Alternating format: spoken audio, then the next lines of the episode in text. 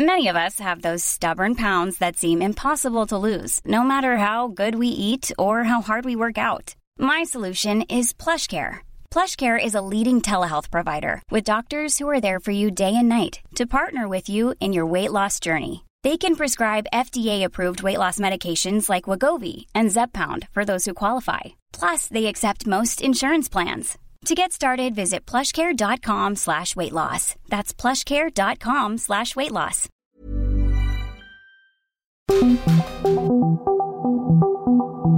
Dialogando con mis psicoanalistas. La doctora Ruth Axelrod, doctor Pepe Estrada y la doctora Rocío Arocha son especialistas comprometidos, profesionales que se interesan realmente en ti a través de El Heraldo Radio, un espacio personal, íntimo e incluyente. Dialogando con mis psicoanalistas. Comenzamos.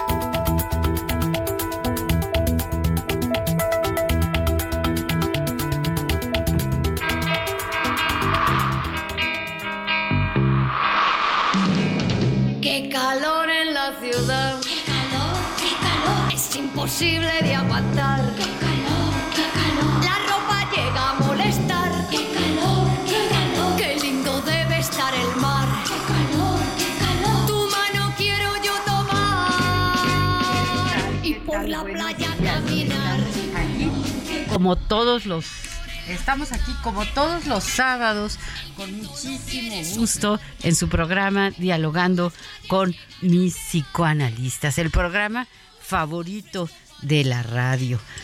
Hoy especialmente con saludos a Oaxaca.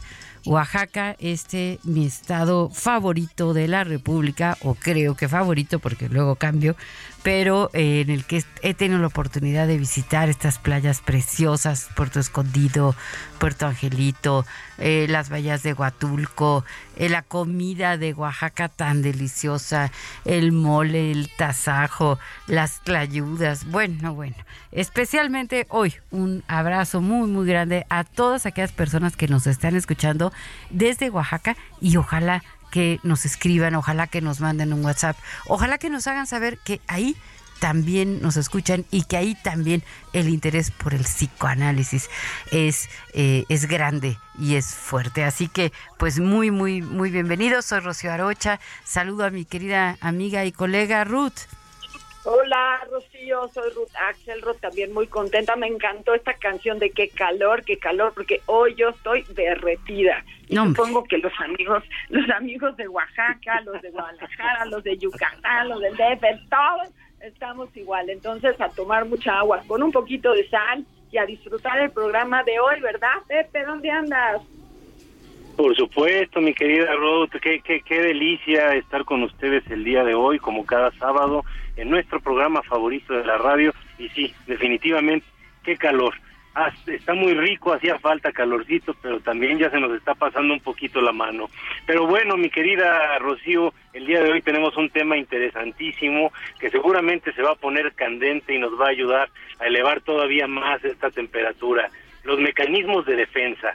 Exactamente, exactamente. Es un tema muy, muy interesante que realmente se puede eh, tocar desde distintos eh, lugares, ¿no? Desde la historia de cómo es que el padre del psicoanálisis va eh, planteando eh, cuáles son, cómo son, cómo funcionan, en qué parte del aparato psíquico están. Y luego, bueno, pues su hija que se da la tarea de, eh, pues de clasificarlos, de ordenarlos, ¿no? Y bueno, hasta, hasta nuestros días, por supuesto que son muy, muy importantes para, para reconocer, para saber cuándo son patológicos, ¿verdad? O, o enfermo, digamos, utilizarlos, cuando no, por qué, lo hacemos conscientemente, no lo hacemos conscientemente, en fin, un tema que como siempre pues da mucho que pensar. Por favor, escríbanos, llámenos, estamos muy contentos de estar con ustedes y comenzamos.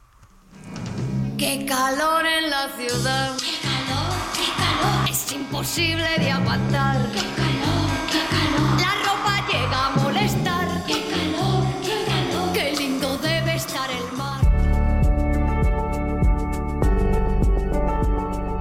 Los mecanismos de defensa son estrategias psicológicas que utiliza el individuo de manera inconsciente o consciente para protegerse de situaciones o pensamientos amenazantes o estresantes. Estos mecanismos pueden ayudar a mantener la estabilidad emocional y preservar la autoimagen. Aquí hay algunos ejemplos comunes de mecanismos de defensa. Represión, negación, proyección y negación. Es importante destacar que el uso excesivo o inflexible de estos mecanismos puede interferir con el funcionamiento saludable y la capacidad de enfrentar los desafíos de la vida de manera efectiva. En casos graves, cuando los mecanismos de defensa se vuelven patológicos, pueden contribuir al desarrollo de trastornos mentales. Anna Freud, la hija del padre del psicoanálisis, escribe una obra llamada El yo y los mecanismos de defensa, en la que hace una recopilación de lo planteado por Sigmund Freud. Recuéstate en el diván. Pensemos juntos alrededor de este interesante tema. Comenzamos.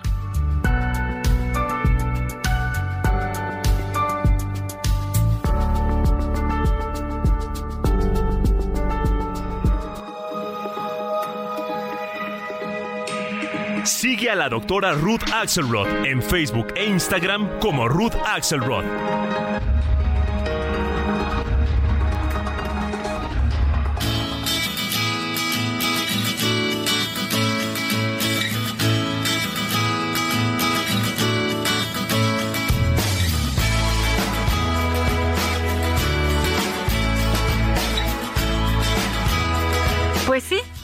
Así es.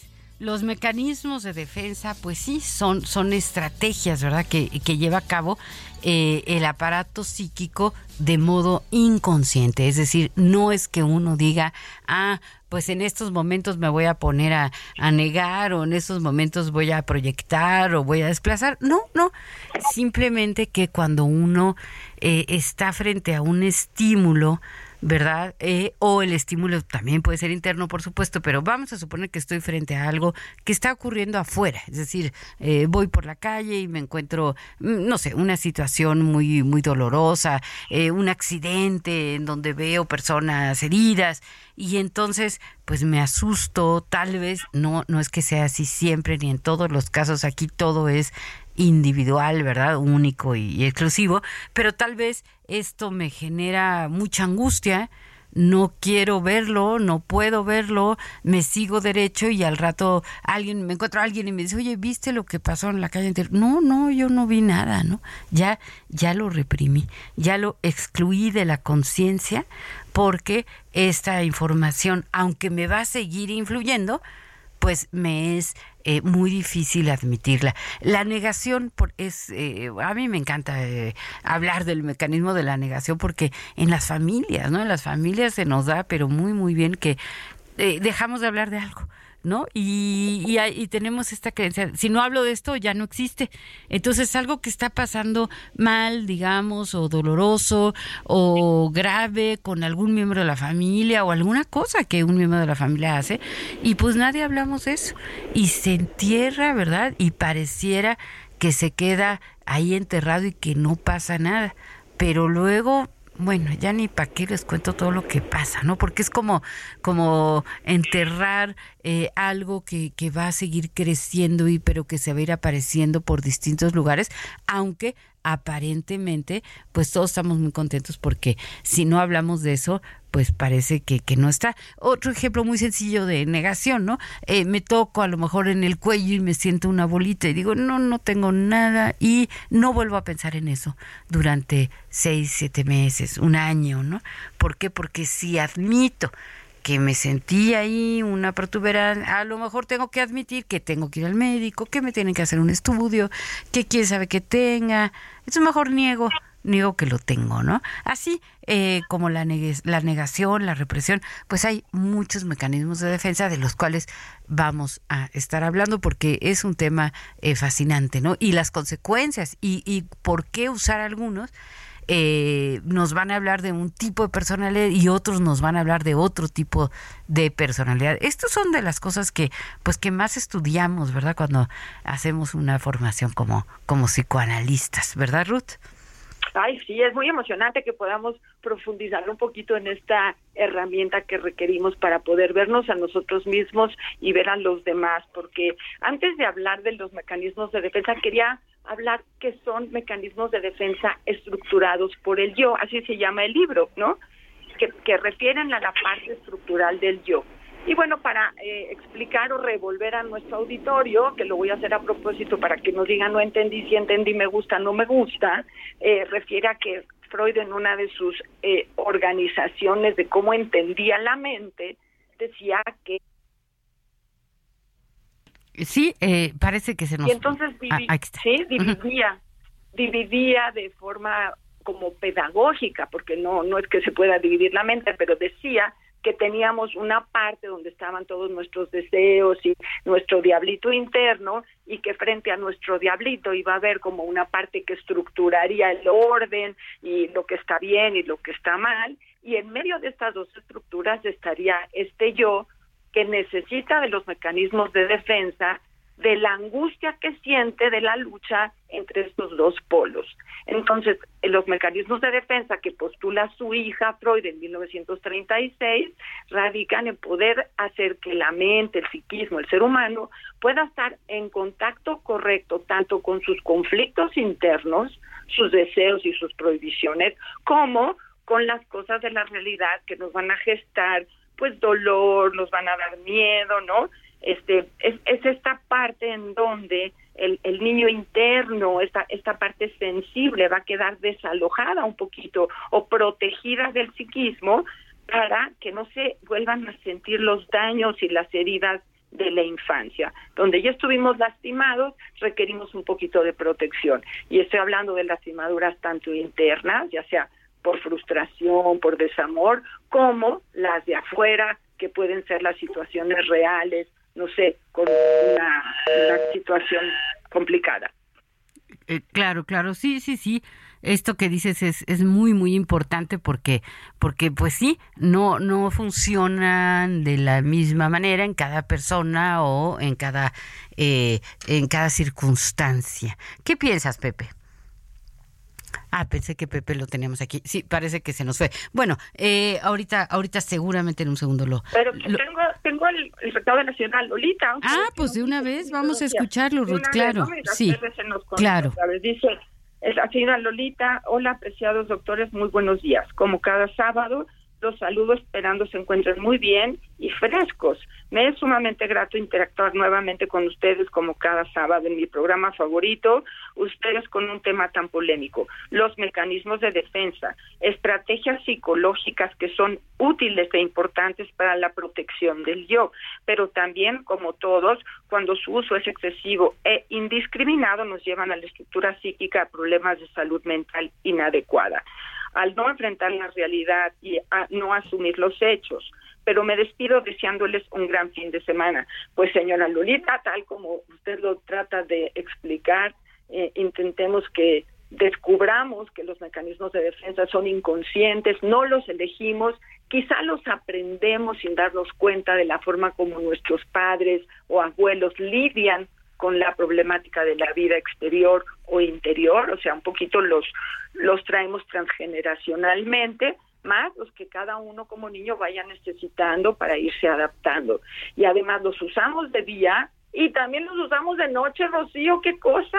Qué cosa, ¿verdad? Siempre, siempre muy interesante y muy, muy informada la señora Lolita, además de que nos, nos ayuda muchísimo a hacer el programa, así que un abrazo muy, muy grande. Gracias siempre a todas las personas que, que nos escriben, que nos llaman. A ver, otro mecanismo de defensa, la proyección. Eh, a mí me gusta, alguna vez algún profesor me lo explicó así, como pensando como en una cámara de cine, ¿no? Que pone uno una cámara y entonces está viendo enfrente algo, pero que viene como de atrás, como si la cámara la tuviéramos, pues así como hacen los camarógrafos, ¿no? Que la tienen en el hombro y entonces se ve enfrente eso que están proyectando, o si estuviéramos en una sala de cine. Entonces yo no estoy viendo atrás, digamos, el proyector, pero enfrente estoy viendo algo que, pues, que es lo que se está proyectando, ¿no? Entonces es una buena metáfora porque la proyección suele ser esto, ¿no? O sea, es, vaya, la definición así formal, ¿verdad? Pues es que se atribuyen sentimientos, pensamientos, eh, características propias que no son deseadas y se le atribuyen a la otra persona. En dichos eh, o refranes populares mexicanos, pues es a ver, veo la paja en el ojo ajeno y no veo la viga en el propio, ¿no? O sea, estoy viendo en el otro algo que me molesta mucho, que me pone de mal humor, que me desespera, que hace que la persona me caiga muy, muy mal. Y sin embargo, la verdad es que yo lo tengo. Claro, puede ser que no lo tenga en la misma proporción. Entonces el otro día me decía una, una señora, una querida alumna mía, me decía, pero ¿cómo es posible? Porque a mí me molestan las, las buchonas, ¿no? O sea, las señoras, que las mujeres que se visten muy así, como eh, muy escotadas y con minifalda, y no sé, me decía, a mí me chocan porque yo no tengo nada de eso. Ay, le digo, a ver, no se te antojaría, no sé, tener ese cuerpazo que tiene esa buchona que está por ahí, o ser tan atractiva, o a ver, algo se te antojaría. No, a mí para nada, ¿no? Pero bueno, justo cuando decimos yo para nada o yo no, pues estamos haciendo más énfasis en, que, que, pues sí es una defensa. No, por supuesto, por supuesto. Freud, tiene un ejemplo ahí maravilloso para ejemplificar ahorita la negación. Mi querida Rocío, perdí un poquito el enlace, entonces me imagino que estás hablando de eso, ¿verdad? Así, de la este, proyección también. Y, bien, bien interesante porque dice eh, que una ocasión recibe un paciente y le trae un sueño y le dice, anoche soñé con una mujer que no era mi madre. Entonces, inmediatamente la conclusión que podríamos tomar es el hombre soñó con su madre, ¿no? E, efectivamente. Nada más que los, los, mecanismos de defensa, como todo lo que es inconsciente, tiene una forma muy particular de presentarse en nuestra vida cotidiana, ¿no? Son cosas que no nos damos cuenta en muchas ocasiones eh, o, nos damos cuenta cuando fallan, ¿no? Por eso Freud va a insistir mucho en que los lapsus, este, los chistes o los sueños son como la vía regia para, para estudiar el inconsciente. Ahora, antes que, seguir profundizando en estos mecanismos tan apasionantes y tan interesantes, a mí me gustaría recalcar la palabra defensa. Sí, porque a veces, y lo he visto con algunos colegas o en las pláticas coloquiales de la gente que ha accedido al psicoanálisis porque ya ha permeado a la cultura y pensamos en los mecanismos de defensa como si fuera algo malo, ¿no? No intelectualices, no racionalices, no niegues, ¿no? Y entonces eh, pareciera que cae un estigma muy marcado sobre los mecanismos de defensa cuando en esencia de lo que se trata es de proteger nuestra integridad psíquica. O sea, los mecanismos de defensa están ahí para protegernos. Y ahorita estábamos hablando de los mecanismos de defensa yoicos principalmente, pero también hay que recordar que tenemos mecanismos de defensa que parten de una eh, estructura distinta, de un nivel distinto de nuestro aparato psíquico, ¿no? Por ejemplo, los mecanismos primitivos como la incorporación, ¿no? Eh, la, eh, incorporación como este mecanismo primario en el cual nosotros, antes que identificarnos, nos volvemos algo a través de la alimentación, ¿no? Hay cosas ahí bien interesantes, mi querida Rocío. Así es, así es. Son, son muchos los mecanismos de defensa, tienen distintas categorías, surgen desde distintos lugares y sí, es muy importante este énfasis que haces en que es una defensa, ¿no? Sirve para defender la, la, el equilibrio, la estabilidad del aparato psíquico y también es bien interesante que cuando tengo más fuerza, yoica, ¿verdad? O sea, cuando estoy más fortalecido como para poder admitir las cosas, de repente uno dice, ay, pues sí es cierto que, eh, pues que había visto esta situación, o que hice tal cosa, o que no sé hacer tal cosa, o que, o que yo me equivoqué en tal otra eh, circunstancia, porque ya estoy tan, tan fuerte que ya no me, me desbarato, digamos, de, de admitir algo. ¿Cómo ves, mi querida Ruth? Ay, no sé, pienso en tantos, ¿no? Pienso en tantas formas que tenemos para manejar la angustia y uno que me genera así como mucha preocupación es, por ejemplo, la conversión o la somatización que refiere a esta posibilidad de la mente de poner la angustia a través de alguna parte del cuerpo, ya sea la piel, ya sea el corazón, ya sea la pancita, ¿no? y cómo a veces sufrimos, ¿no? Eh,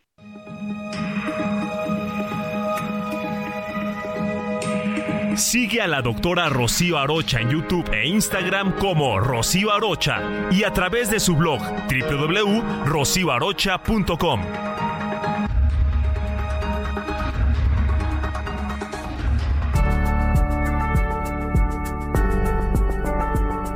La activación de los mecanismos de defensa se produce sin que seamos muy conscientes de ello y actúan como mediadores de nuestras reacciones frente a los posibles conflictos emocionales y ante lo que consideramos una amenaza exterior. Una vez puestos en funcionamiento, generan cierta sensación de seguridad o falsa seguridad, de efectividad ante hechos amenazantes, ansiedad, miedo, etc., aunque muchas veces se esté negando el conflicto.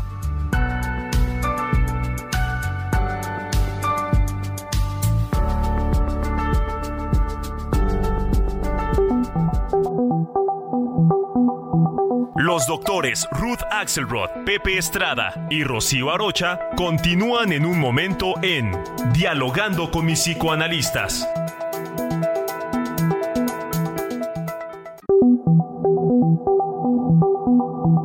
Esto es Dialogando con mis psicoanalistas. Estamos de regreso.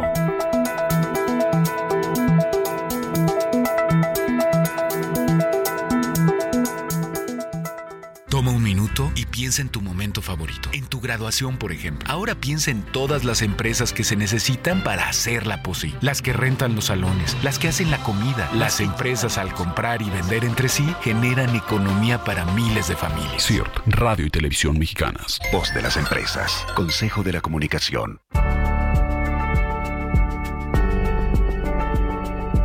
Quizás uno de los puntos fundamentales que inciden con respecto a los mecanismos de defensa cuando no son adaptativos es la sensación previa de sentirse agredido, ya que el estímulo que provoca esa percepción puede tener que ver más con fantasías o exageraciones de los individuos que con una real amenaza.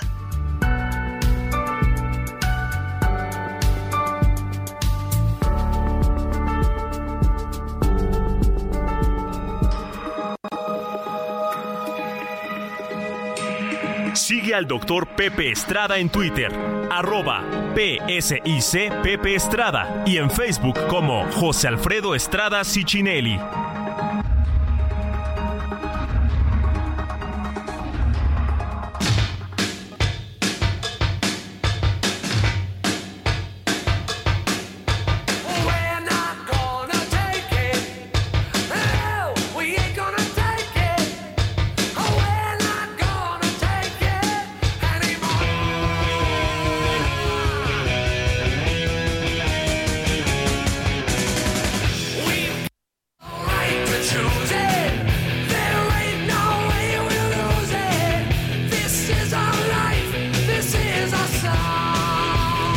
Tal?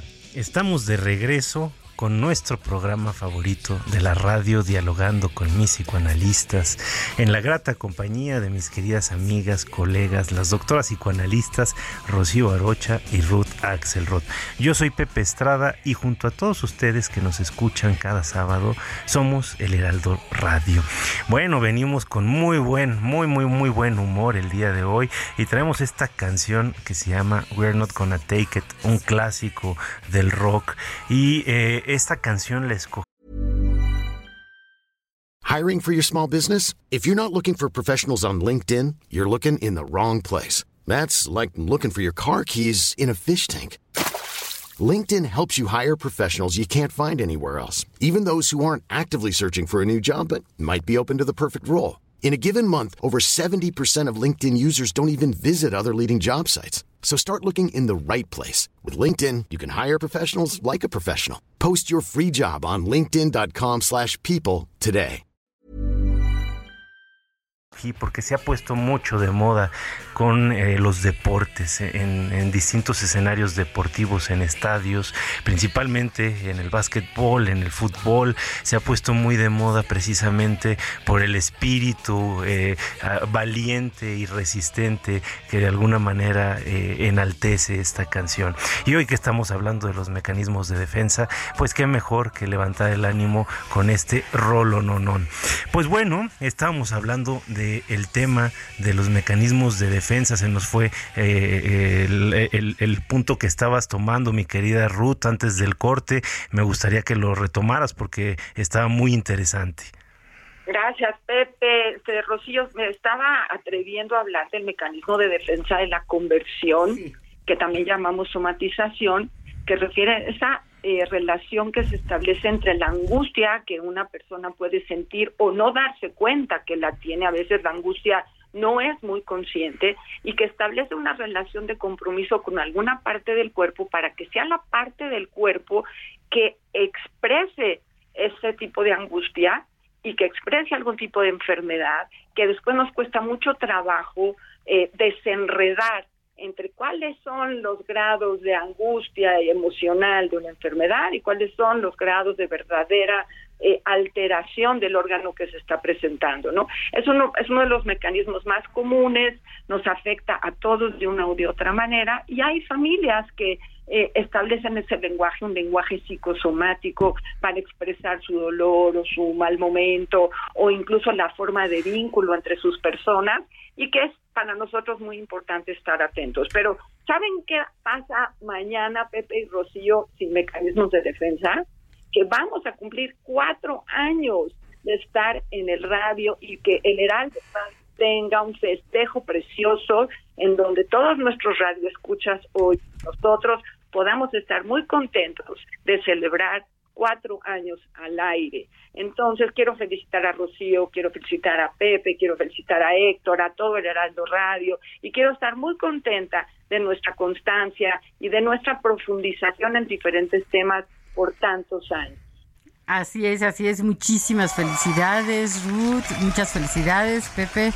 Muchas gracias a ustedes dos porque hemos hecho un equipo gracias a, a, la participación de cada uno de nosotros, un equipo que, que funciona, que estamos muy felices, que nos queremos mucho, que tenemos mucho que aprender. Gracias a Héctor Vieira, el mejor productor de la radio, y a Enrique Quique Hernández en los controles. Muchísimas felicidades por nuestro cuarto aniversario. Y muchísimas felicidades también a todos nuestros radioescuchas que nos honran cada sábado con su participación, con sus preguntas, compartiendo sus ideas y sus experiencias. Sin todos ustedes, pues esto no sería posible. Ha sido un viaje extraordinario y esperemos refrendar este compromiso año con año de seguir difundiendo ideas sobre salud mental y ojalá contribuyamos con un granito de arena para hacer de que de estas vidas unas vidas mejores, ¿no? Nos encanta que nos escriban, que nos hablen, que entren a nuestra página en Facebook dialogando con mis psicoanalistas y también, ¿por qué no? que nos den sugerencias de, de temas. Nosotros tratamos todo el tiempo de hablar de temas de actualidad, también de temas de antaño, a veces nos vamos hasta la mitología griega y luego saltamos a la película que está eh, a la moda, en fin, pero siempre con la, la intención, nuestra intención es contribuir al conocimiento sobre la salud mental desde un lugar eh, científico desde un lugar eh, sólido en donde eh, se hable de, de asuntos que son de importancia y que ayudan muchísimo a mejorar nuestra calidad de vida. hablando de otro otro mecanismo, ah, el del desplazamiento, ¿no? Ese es un clásico que, que se ve mucho también eh, a veces en la familia, ¿no? Vamos a decir, el marido se enoja con la señora, la señora se aguanta porque no se atreve a contestarle, se va el papá y ¿contra quién se va la señora? Pues contra el chamaco, ¿no? Contra el pobrecillo escuincle que va pasando por ahí y ella está muy enojada, desplazó de, eh, eh, de un lugar que es del enojo con el esposo al niño, ¿no? Pero también puede ser, claro, vamos a decir, una mujer que en la oficina la jefa le, le grita o la maltrata y entonces va ella con la empleada y le echa el camión de la basura emocional encima, ¿no? O sea, desplazamos porque en un lugar no somos, eh, no nos atrevemos a expresar o no podemos hacerlo o incluso no nos conviene hacerlo, ¿no? Sí, por supuesto. Y ya cuando nos damos cuenta, hay que recalcarlo, o sea, cuando nos damos cuenta de un mecanismo de defensa, cuando esta mamá se da cuenta que en realidad no estaba enojada con el niño chiquito, estaba jugando ahí con los carritos y nomás se quedó viendo así como, ¿y ahora qué pasó, no? Y, y cuando cae cuenta ya es demasiado tarde, ¿no? Y lo que es importante resaltar es que con los mecanismos de defensa los percibimos, los testimoniamos cuando fallan.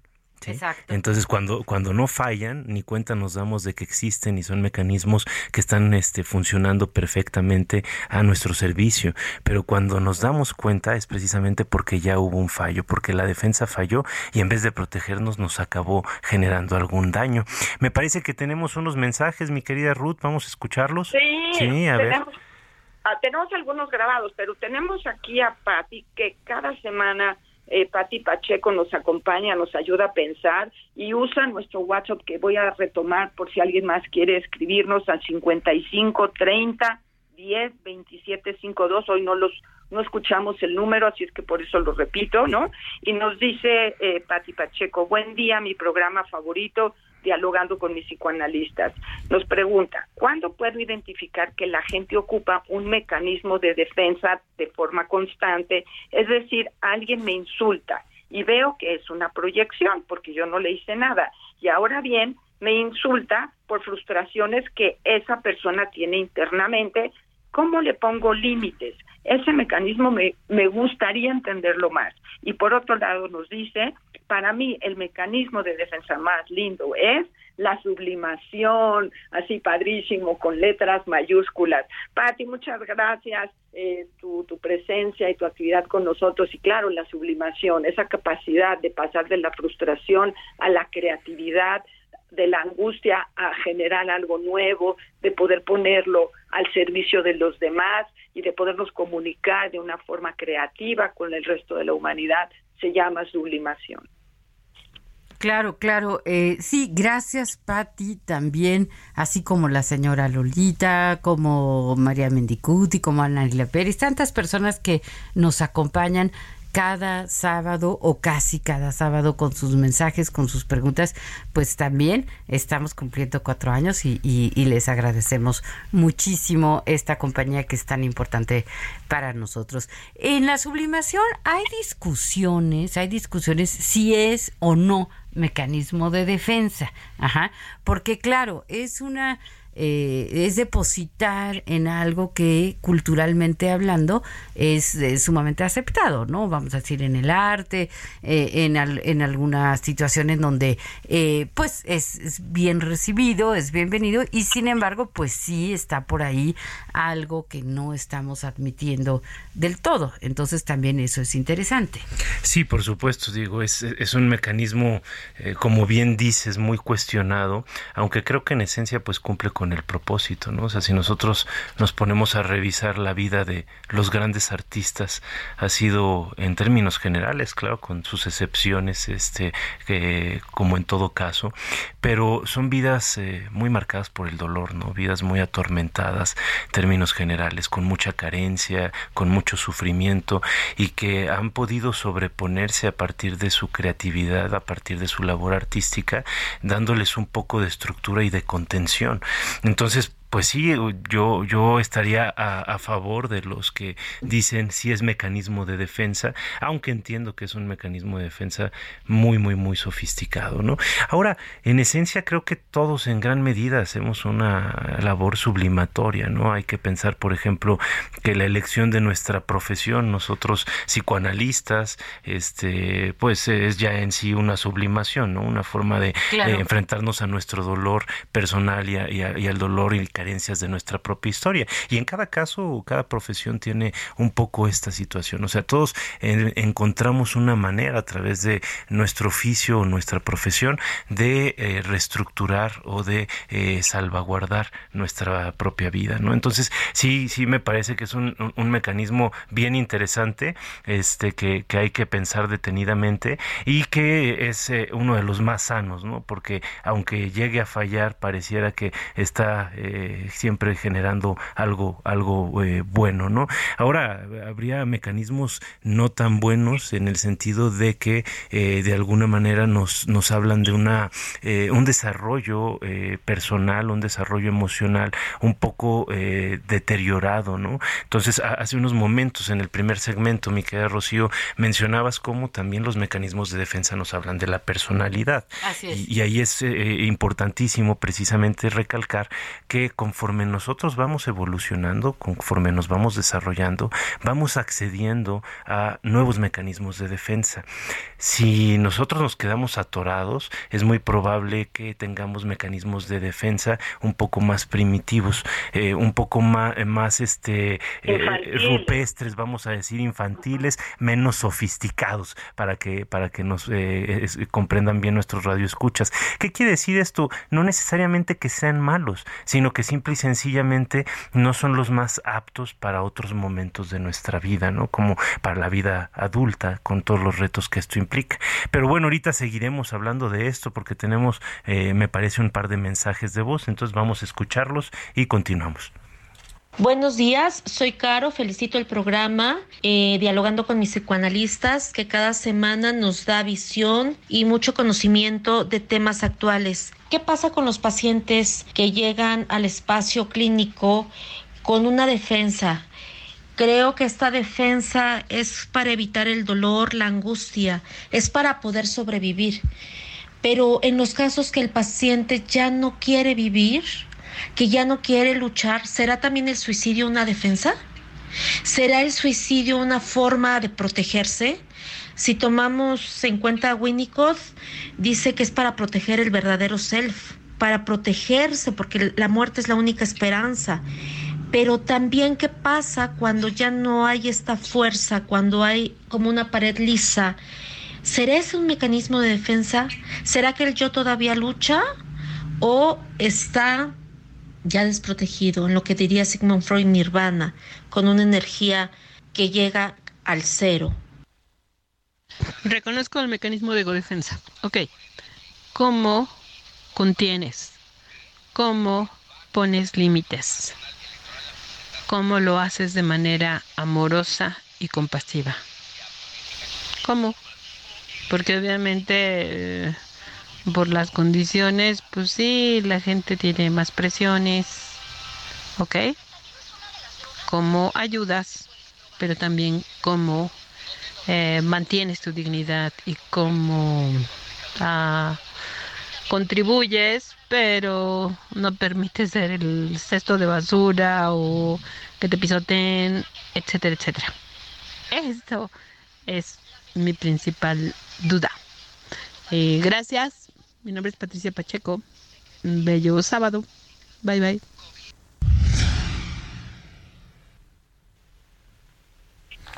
Bueno, pues qué interesantes mensajes de, de voz, mi querida Ruth. A ver, platícanos más sobre lo que ves en ellos. Este, eh, pero me escuchas, Pepe, porque tengo una sensación. Te escuchamos perfecto. Sí, ok, bueno, pues agradezco a Caro esta, esta, esta reflexión tan profunda. Y el señor Sandoval nos dice, muy buenos días, mis psicoanalistas. Gracias a ustedes voy comprendiendo tantas cosas que ignoraba. En mi caso descubrí después de 40 años de matrimonio que mi pareja me fue infiel desde que éramos novios y la verdad es que algo que no podía entender, yo lo negaba. Sufrí bastante solo para los recuerdos se hicieron presentes de las personas que me hacían comentarios y de lo que yo veía en sus cambios, sus maltratos en todo sentido y con cinismo yo negaba.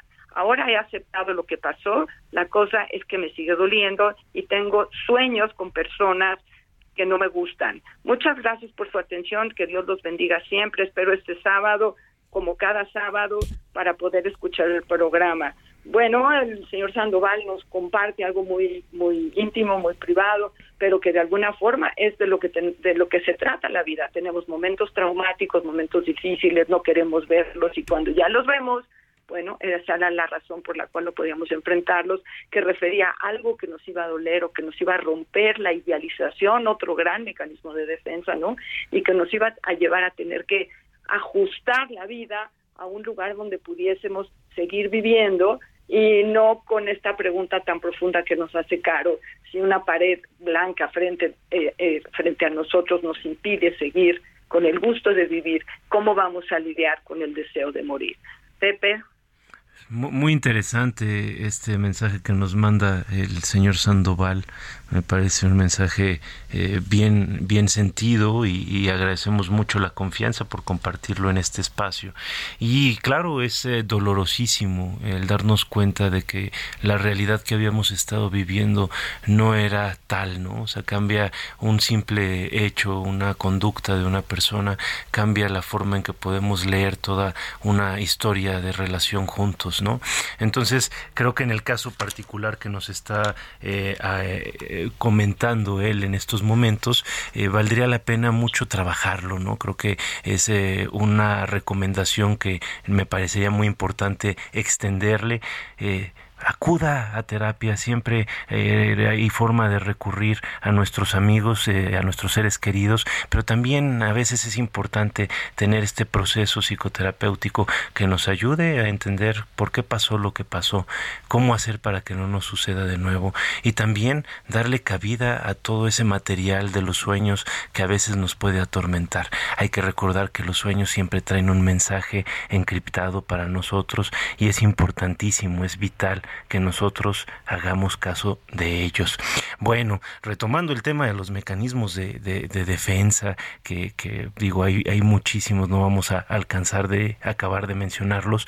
Eh, uno de los que más me gustan a mí y de los que me parecen más sanos es la identificación, porque la identificación es un mecanismo eh, que ya forma parte de estos, eh, de estas bases biológicas, genéticas, incluso van a insistir mucho en ello los estudiosos de, del vínculo y del apego, es, es algo que trasciende al ser humano, que está presente incluso en otras especies.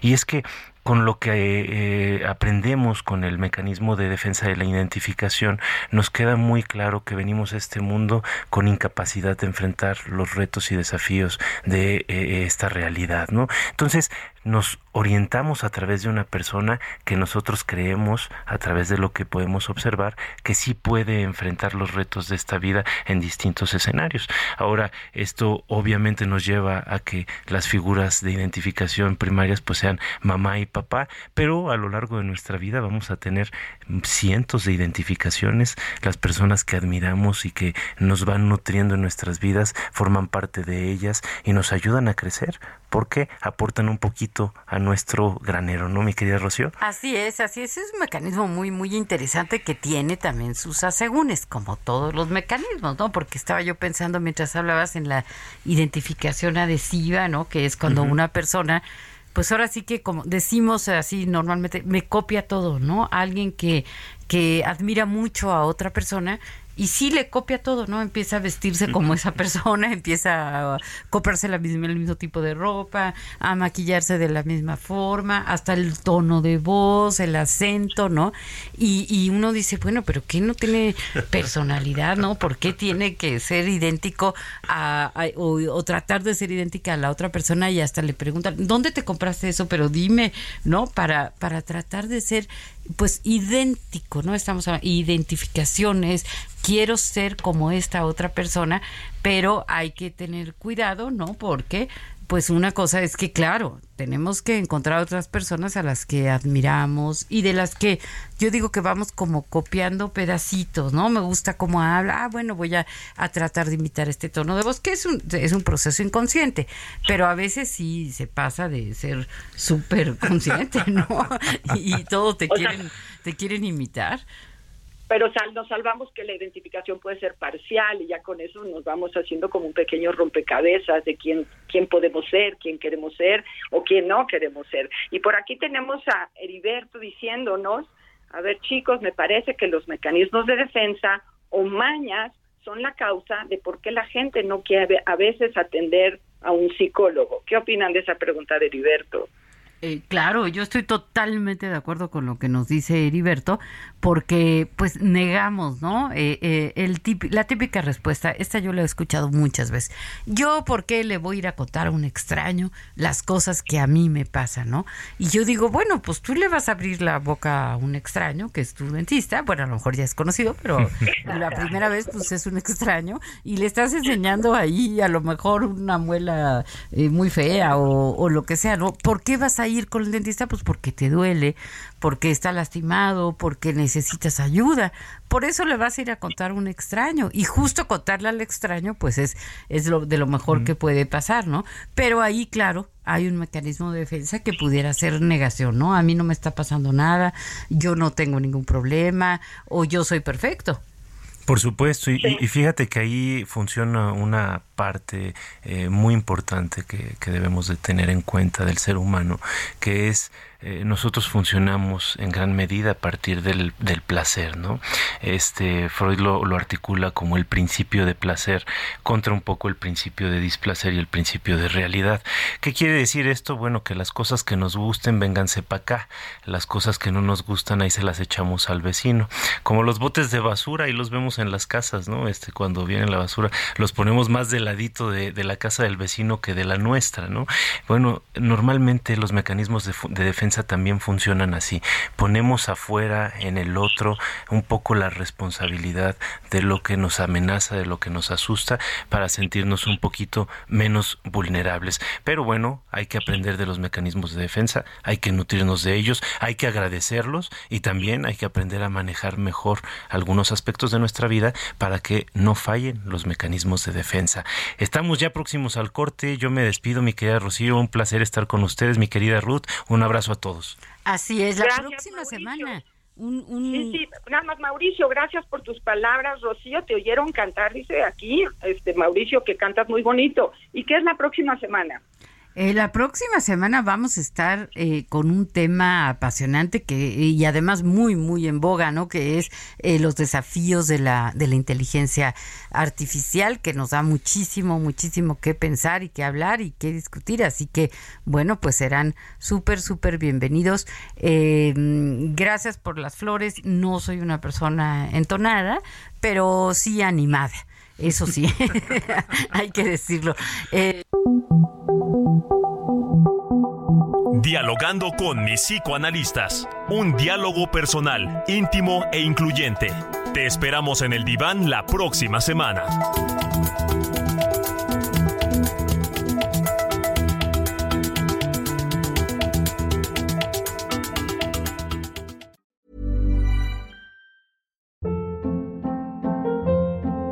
Hold up. What was that? Boring. No flavor. That was as bad as those leftovers you ate all week. Kiki Palmer here, and it's time to say hello to something fresh and guilt-free. Hello Fresh. Jazz up dinner with pecan-crusted chicken or garlic butter shrimp scampi. Now that's music to my mouth. Hello Fresh. Let's get this dinner party started. Discover all the delicious possibilities at hellofresh.com.